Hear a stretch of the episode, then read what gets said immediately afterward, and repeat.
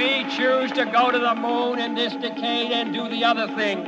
Not because they are easy, but because they are hard. Si l'ensemble de l'univers est strictement déterminé par les lois de la nature, l'avenir est dicté par ce qui s'est produit précédemment. The United States will withdraw from the Paris Climate Accord. Les plantes de la Terre sont vertes uniquement parce que notre soleil est vert. Getting to Mars will be risky, dangerous. Est-ce qu'on peut continuer à manger autant de viande tout en protégeant la planète? There is life on Mars. Climate change is real. It's happening. Horatio, un podcast national géographique avec Juliette Sprock. 3, 2, 1, 0. All engine running. Bonjour Vincent Colliard. Bonjour euh, Juliette. Alors, tu es explorateur polaire National Geographic, tu es aujourd'hui l'invité d'Horatio et ensemble, nous allons parler d'expédition, de régions polaires et de protection de l'environnement. Alors avant de commencer, j'aimerais juste adresser un petit mot à nos auditeurs qui ont euh, l'habitude euh, qu'on euh, vous voit normalement tous les invités qu'on a. Alors aujourd'hui c'est un petit peu particulier parce que Vincent étant explorateur national géographique, c'est un habitué de la maison, on se connaît un petit peu donc on va se permettre de se tutoyer. Alors l'exploration, c'est un sujet central dans l'histoire de National Geographic et ce depuis, euh, sa création il y a 130 ans. C'était la volonté euh, des fondateurs du magazine de repousser les frontières du monde connu pour partager ses découvertes avec le plus grand nombre. Et aujourd'hui encore, euh, National Geographic finance la science et l'exploration à travers un système de bourse. Mais aujourd'hui, Vincent, qu'est-ce que c'est qu'être un explorateur National Geographic? Grâce à National Geographic, j'ai la chance de pouvoir aller explorer les endroits les plus reculés de la planète. Qu'est-ce que ça veut dire? Ben, En fait, mon quotidien quand je suis sur place, c'est euh, sur les skis. Et puis j'ai derrière moi un, traîneau dans lequel j'ai tout mon matériel. Parce que pour moi, l'aventure et l'exploration, ça passe par euh, être complètement en autonomie. C'est ce qui me permet en fait de, connecter euh, avec la nature et de rentrer et de devenir moi-même en fait un animal sauvage. mais mes journées, elles sont elles sont, assez simples. C'est un réveil vers 5-6 heures du matin euh, en faisant fondre de la neige. On démarre le réchaud, puis on fait fondre de la neige. On fait tout ça depuis le sac de couchage pour essayer de garder un maximum la chaleur. Et puis ensuite, euh, euh, on mange un, porridge le matin, un petit café ou un petit thé. Et ensuite, on se met sur les skis. Il est maintenant 8 heures du matin et là, on skie. On essaie de ne pas perdre le nord jusqu'à jusqu'à 5-6 heures de l'après-midi. Et euh, on essaye euh, généralement de traverser euh, ces glaciers. sur leur longueur, on, donc on choisit l'itinéraire le plus long possible. Et ensuite, à la fin de la journée, on effectue des prélèvements de terrain où on collecte de la glace dans des petits récipients. On monte la tente. Et là, on fait tout un débriefing à l'intérieur de la tente. on communique avec le monde extérieur. On envoie des nouvelles. Et puis là, il est déjà généralement 22h, 23h on ferme les yeux et on refait ça le lendemain. Et as, depuis, depuis que tu es tout petit, tu as, toujours rêvé euh, d'être explorateur ou c'est euh, une vocation qui est venue euh, plus tardivement? Quand j'avais, je dirais, 4 ou 5 ans, je me souviens, j'avais des palmes aux pieds, un masque, un tuba et j'étais dans une petite bassine à explorer. C'est là que tout a commencé. Et puis, quelques années plus tard, en lisant des, des récits d'aventuriers et d'explorateurs, je suis allé voir mon père et je lui ai dit ah, j'ai envie de devenir explorateur. Lui m'a dit c'est pas vraiment un métier sérieux. moi j'ai quand même voulu euh, suivre mes rêves et puis aujourd'hui depuis 2014 j'ai la chance euh, d'en vivre. C'est de ça a été de pouvoir transformer ma passion en un travail et que j'espère que cette opportunité continuera le plus longtemps possible. Alors, dans l'imaginaire euh, collectif, euh, les explorateurs sont souvent associés à la notion euh, d'aventure, de, mise en danger. Mais l'exploration, en particulier l'exploration engagée telle que la soutien national géographique, bah, c'est loin d'être juste un Indiana Jones des temps modernes. Mais est-ce qu'avant tout, le quotidien d'un explorateur d'aujourd'hui, ce serait pas aussi beaucoup de préparation? Le quotidien euh, d'un explorateur dans les régions polaires, euh, ça commence d'abord par euh, se documenter sur ces régions-là, essayer de les apprivoiser un petit peu, d'apprendre à les connaître, savoir comment elles fonctionnent. Et puis, il y a un enjeu qui est, primordial aujourd'hui, c'est l'accélération du changement climatique. Dans ces régions-là en particulier, puisqu'elles sont numéro un victimes, en fait, de, du réchauffement de la planète. Euh, un ou deux degrés d'écart de température. Euh, ici à Paris, on ne sent pas vraiment l'impact, mais là-haut, ça transforme la glace en eau. Donc il y a des profonds changements.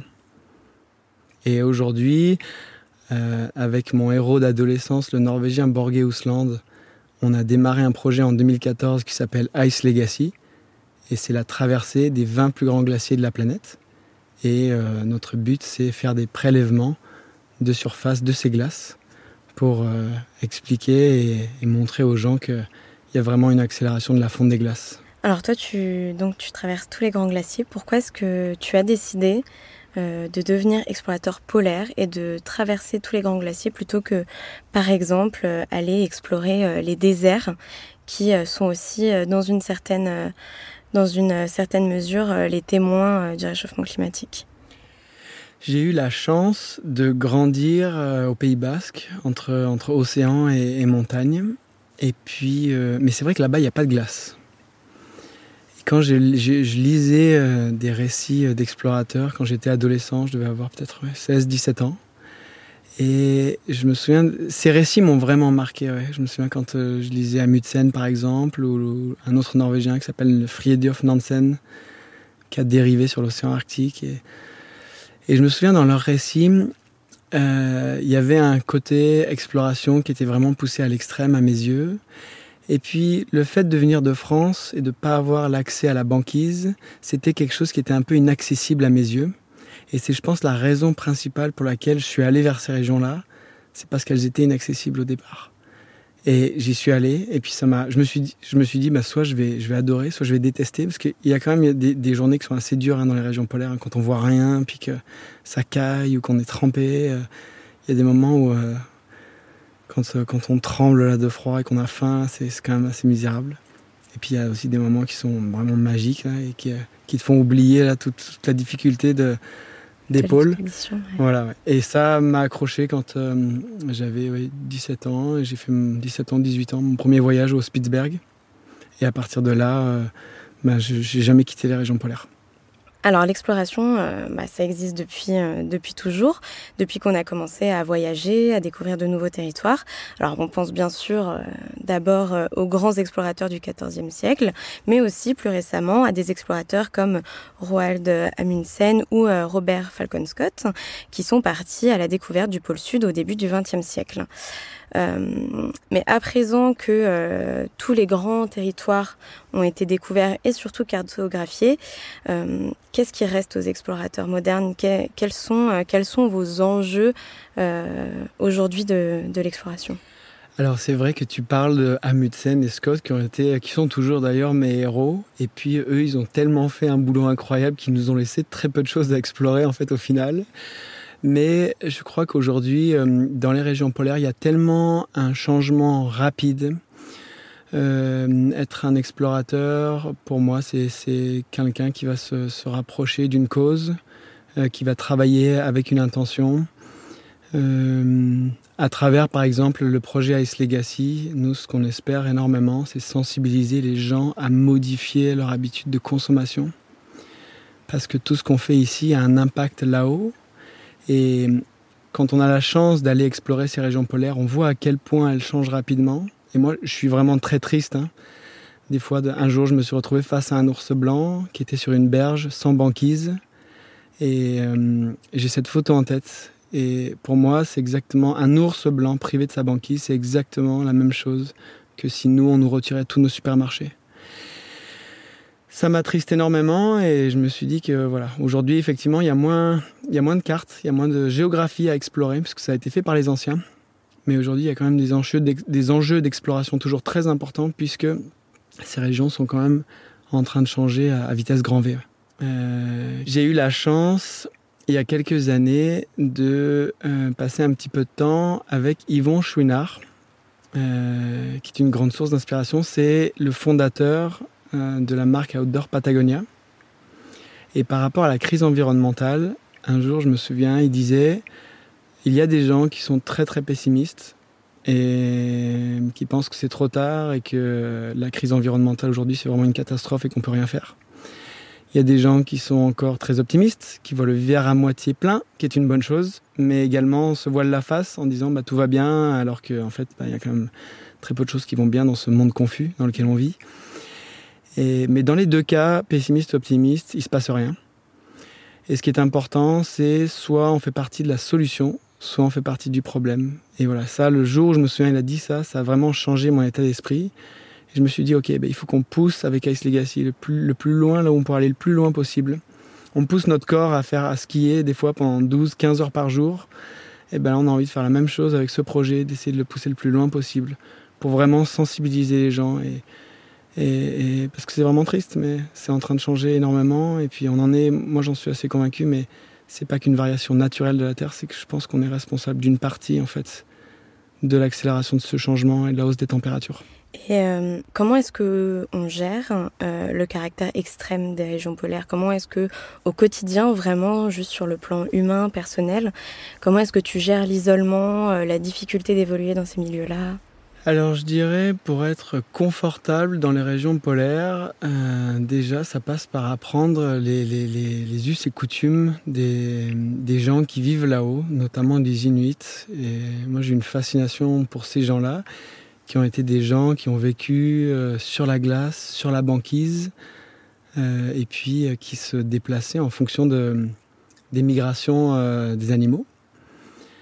Euh, donc ouais, ça commence par essayer de se rapprocher de ces, peuples pour savoir comment ils arrivent en fait à vivre aussi proche de la glace et à vivre quand même assez bien et assez heureux.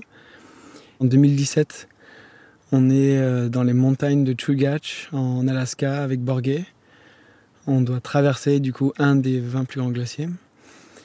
Euh, c'est l'après-midi, il fait très chaud. Les locaux nous, avaient prévenus. Les gars nous avaient dit il faut pas que vous skiez l'après-midi quand il fait très chaud parce que les ponts de neige vont être extrêmement fragiles. Borgé, il a exploré les régions polaires pendant plus de 30 ans et il est tombé deux fois dans toute sa vie d'explorateur dans une crevasse. Et là, le même jour, à 3 heures d'intervalle, il tombe deux fois dans une crevasse et moi je suis au bout de la corde et je vois en fait mon, mon copain en fait, tout simplement. La première fois, il, ça lui monte jusqu'aux hanches. Et puis la deuxième fois, encore plus profond jusqu'aux épaules. Et là, de voir son copain, là, tout d'un coup, tout d'un coup, de voir le, le, le, plancher se dérober sous ses pieds, là. Moi, ça m'a pas mal saturé émotionnellement. Ouais. Et, et pourquoi, je veux, pourquoi je veux vous raconter cette histoire? C'est pour vous dire que, quand, avec la hausse des températures, partout dans le monde, et notamment dans, dans ces régions-là, il y a, y a un moment donné, j'ai l'impression, une rupture entre l'homme et la nature. Et pour moi, le pont de neige, c'est l'exemple parfait de cette rupture-là. C'est qu'aujourd'hui, on, on est énormément avec notre système économique, on est très très déconnecté euh, de la nature, on est très connecté en fait de l'environnement, des environnements sauvages, de là où vraiment on vient, on vient, on vient de là. On vient pas d'une chaise devant un ordinateur. Euh, et là, de voir Borgé partir dans ce trou-là et, d'avoir, il avait sa vie euh, entre mes mains, ça a été, ouais, c'était vraiment un moment fort et je garderai toujours cette photo en tête en me disant ben voilà les températures continuent de monter. Et là c'est pas juste une chute en crevasse c'est que aujourd'hui tout, tout est en train de changer énormément et très vite. Et du coup toute cette euh, connaissance que tu as euh, du terrain et qui te permet d'y évoluer pendant plusieurs semaines, voire euh, plusieurs mois euh, d'une traite. Tu le construis comment? Tu le construis euh, justement avec des rencontres avec des peuples inuits ou où ça se fait juste, c'est une connaissance qui s'acquiert sur le tas avec les années, les années de terrain. Je crois que c'est une combinaison des deux. Ça, s'acquiert pas mal avec les, connaissances des locaux. Et puis ensuite, moi j'ai eu la chance d'apprendre mon mentor en fait quand j'étais plus jeune, c'était ce, fameux Norvégien Borge Usland et puis lui m'a appris un petit peu euh, toutes les astuces pour pouvoir euh, survivre et être confortable dans un monde euh, inconfortable. Euh, malgré le recul euh, des glaces, euh, les régions polaires, ça reste de très très vastes étendues, ça reste des ça, reste quand même des régions euh, désertiques. Euh, comment est-ce que, euh, toi ou Borgé, ensemble, vous, vous choisissez vos itinéraires sur de, sur de si grandes étendues? Comment est-ce que vous déterminez les lieux qu'il est indispensable de couvrir ou il est indispensable d'aller faire des prélèvements? Alors on essaye de manière générale, quand on regarde un glacier, de, d'effectuer une traversée dans sa longueur. Euh, le but étant de prélever, un maximum de glace qu'on puisse ensuite euh, donner à nos amis scientifiques. Donc voilà, ça c'est notre priorité numéro un quand on part pour aller traverser un glacier. Bah, justement, comme tu expliqué tout à l'heure, donc avec ton, ce ton ancien, euh, enfin ton mentor et surtout maintenant ton partenaire d'expédition, euh, Borgé Ousland, vous avez lancé le projet Ice Legacy en 2014. Donc effectivement, comme tu le disais, c'est un projet de conservation euh, pour lequel vous traversez les 20 plus grands glaciers de la planète pour sensibiliser le grand public au dérèglement climatique. Est-ce que tu peux nous expliquer comment au quotidien Ice Legacy participe à sensibiliser le grand public? Quelles sont vos actions sur le terrain? Comment est-ce que euh, ensuite vous, euh, vous, vous, vous vous servez de ces actions terrain pour aller sensibiliser le grand public et diffuser un message? Alors avec Ice Legacy, donc notre but c'est de traverser les 20 plus grands glaciers de la planète à ski dans les 10-15 prochaines années. On va explorer ces glaciers, documenter et puis notre mission ultime, c'est d'arriver à essayer d'inspirer les gens pour que on modifie en fait nos habitudes de consommation. Ce qu'on aimerait concrètement, ce qu'on fait sur le terrain, c'est qu'on traverse ces glaciers d'un point, généralement euh, le glacier dans sa longueur, pour pouvoir effectuer des prélèvements de terrain. Donc on collecte, on récolte de la glace, de la neige, qu'on met dans des tout petits récipients qu'on donne ensuite à la, communauté, à la communauté scientifique pour des analyses. Et aujourd'hui, là, on est sur le point de démarrer une étude sur euh, tout le carbone qu'il y a dans l'atmosphère. C'est-à-dire qu'en fait, c'est du carbone qui est envoyé dans l'air, qui voyage avec les courants d'air, et puis qui est de couleur noire, qui se, pose sur les glaciers, et participe énormément à la fonte des glaces. Ce carbone, il y a une partie qui est naturelle, comme les volcans par exemple en Islande, mais il y a une partie qui est chimique également et qui provient de, la, notre modèle économique, de l'industrialisation. Et on aimerait énormément trouver ce chiffre pour inspirer les gens et dire ok ben nous on a, on a le choix euh, de, de, modifier nos habitudes de consommation. Moi, mais ces 15, derrière, ces 15 dernières années d'exploration, elles ont vraiment entièrement, euh, j'ai entièrement repensé ma manière de consommer aujourd'hui. On vote par exemple tous les, tous les peut-être tous les 4 ans. Ouais.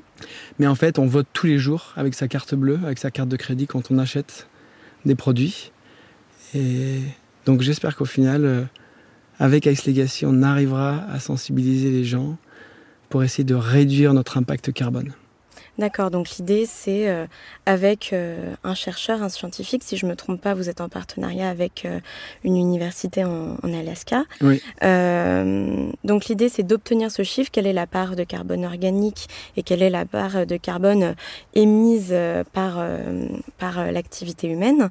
Euh, et ensuite quoi? Une fois que vous avez trouvé ce chiffre, euh, bah, qu'est-ce qu'on en fait? Bon, alors, euh, c'est un chiffre qui va, ça va nous prendre quand même pas mal de temps parce qu'on a encore euh, 13 glaciers à traverser. Mhm. Et puis, il faut qu'on soit sûr, là, euh, tu vois, je vais en Patagonie au mois de septembre, justement pour euh, re- faire la reconnaissance d'un glacier que j'aimerais traverser l'année prochaine en hiver. Et puis également commencer à faire ces prélèvements de terrain pour le carbone. Nous, on va pas s'arrêter à traverser un glacier et puis à tirer des conclusions sur le carbone. Je pense qu'il faut qu'on traverse les 13 glaciers qui nous restent. Et j'espère qu'après, la prochaine génération d'explorateurs National Geographic en région polaire pourra de nouveau traverser ces glaciers et continuer à collecter des prélèvements. Ces glaciers sont là et ils, climatisent notre planète, mais demain ils seront plus là. Justement, pour, euh, pour terminer euh, Ice Legacy, il va vous falloir encore plusieurs années, entre 10 et 15 ans. Mais euh, si le réchauffement climatique continue à cette allure, on peut quand même se poser la question de est-ce qu'il vous restera encore de la glace à explorer euh, dans 10 ans? Ah, Il nous restera de la glace, Juliette, dans, dix- dans 10 ans, c'est sûr. Me voilà rassurée. Parce que euh, ce, sont, ce sont les 20 plus grands glaciers de la planète. Donc il y a quand même euh, cer- certains des glaciers euh, prennent deux mois à traverser. Donc euh, 10 ans ne seront pas suffisants pour les voir complètement disparaître. Mais il y a, il, il y a quelque chose de sûr, c'est que on, quand on part sur le terrain, des fois on a des images satellites qui sont euh, anciennes. Et quand on arrive sur le terrain, on se rend compte que bah, la glace en fait n'était pas là, du moins à l'entrée et à la sortie du glacier. Au milieu, sur la, calotte, il y a toujours pas mal de glace. Mhm. Mais il y a certains glaciers en Alaska. Le glacier de Columbia, qui fait partie des montagnes de Chugach, lui, euh, certaines années, quand il fait très chaud, recule d'un kilomètre par an. Euh, donc effectivement, quand, on se pointe avec nos skis et nos traîneaux, ben, on se rend compte que notre point de départ n'est pas le point de départ qu'on avait euh, prévu. c'est deux kilomètres plus loin. Quoi. Exact. Le projet, euh, ton projet, Ice Legacy, c'est soutenu par la National Geographic Society, qui est donc le pan philanthropique de notre organisation. Qu'est-ce que ça change pour un explorateur d'avoir le soutien d'entités de référence comme National Geographic? Alors ça change pas mal de choses. Parce que National Geographic, pour moi, c'est vraiment euh, un, gars, c'est vraiment une, caution euh, pour l'exploration. Parce que c'est vrai qu'on l'oublie, euh, mais National Geographic, à la base, il y a 130 ans, au démarrage, c'est des scientifiques qui veulent faire avancer la science. Et donc, il y a tout ce principe de bourse qui a été mis en place. Euh, aujourd'hui également, National Geographic, quand on a la chance d'être partenaire avec eux et de collaborer, c'est une belle image et c'est diffuser euh, le message à une, une, audience assez, assez, importante. Est-ce que ça change des choses sur le terrain pour toi de, de, de, te déplacer, de par exemple demander des autorisations avec la caution National Geographic euh, Est-ce que ça change ton travail sur le terrain? Alors, je pense que ça change notre, notre travail sur le terrain parce que on va plus en profondeur. Et il y a quelques années, pour moi, X Legacy, c'était un projet aventureux. Et aujourd'hui, je pense, grâce à Nageo, c'est devenu vraiment un, projet euh, avec une cause forte. J'aimerais te poser une question qui nous est euh, souvent posée. Est-ce que, euh, selon toi, tout le monde peut devenir explorateur et si oui, comment? Alors c'est ça ce qui est génial ici, c'est que tout le monde a la chance et a l'opportunité de devenir explorateur chez National Geographic. Et puis comment faire? Eh bien il faut se rendre sur leur site internet, ce que nous on a fait il y a quelques années, et puis d'aller dans les soumissions pour euh, obtenir une bourse. Il faut effectivement construire, euh, avoir une idée, construire un projet solide et cohérent mais ensuite on peut recevoir, tout le monde peut recevoir en fait le soutien de National Geographic. Alors, euh, tu disais que euh, l'objectif avec euh, Ice Legacy, c'est de parcourir les 13 glaciers qui vous restent mhm. dans les 10 à 15 années à venir. Mais une fois que ça se sera fait, qu'est-ce qui se passe? Comment tu t'envisages après avoir dédié 20, 25 ans de ta vie à, à, explorer euh, les pôles et, euh, et à lutter euh, contre le réchauffement climatique comme ça, qu'est-ce qui se passe pour toi? Alors c'est une bonne question parce que c'est vrai que quand on a un objectif, on a un goal comme ça qui, est, qui est assez ambitieux et puis qu'on arrive à aller jusqu'au bout, bon déjà ça sera la première étape, c'est qu'on aille jusqu'au bout de ça, jusqu'au bout d'Ice Legacy. Ensuite ce que j'aimerais énormément c'est, je pense, c'est collaborer avec la prochaine génération d'explorateurs polaires, d'essayer euh, de leur donner le goût, euh, d'aller eux aussi dehors explorer, farfouiller, comprendre un peu comment les régions polaires fonctionnent. J'aimerais beaucoup que euh, ces jeunes aillent répètent en fait les routes que nous on a empruntées avec Borgé, que ces jeunes traversent à nouveau ces glaciers, fassent des prélèvements et puis qu'on puisse comparer un petit peu les données scientifiques pour voir un petit peu l'évolution. Je pense pas que hum, je vais m'arrêter et puis euh, aller me mettre une serviette sur la plage dans les tropiques. Soleil. Non, non, je pense que c'est vraiment dans mon ADN et, hum, et j'aimerais euh, continuer à faire des conférences sur euh, l'importance et la fragilité de ces régions-là. Il y a des fois même, ça me traverse l'esprit, je me dis, est-ce qu'il n'y a pas une porte dans peut-être 20 ans, est-ce qu'il n'y a pas une porte, toute petite porte politique J'en sais rien. Mais comment arriver à faire un, comment arriver à avoir un impact? Et ça, j'aimerais qu'au-delà du projet Ice Legacy, j'aimerais continuer à trouver toutes les, tous les moyens possibles pour, euh, pour aller toucher les gens sur ce sujet-là. Ouais, ouais. Peut-être que c'est fonder une fondation euh, qui, qui, qui, qui, essaie de préserver les pôles. Mais en tout cas, j'aimerais ne pas lâcher le morceau et puis euh, donner de mon temps, en tout cas, même si, Ice Legacy, même si on a fini la traversée des 20 plus grands glaciers. Eh ben, merci beaucoup, Vincent Colliard. Merci, Juliette. Merci à toutes et à tous pour votre attention. Que cet épisode vous ait plu ou non, n'hésitez pas à nous donner votre avis sur toutes les plateformes d'écoute. Si ce sujet vous intéresse, que vous souhaitez en savoir plus et découvrir le travail de Vincent, rendez-vous sur le site nationalgeographique.fr.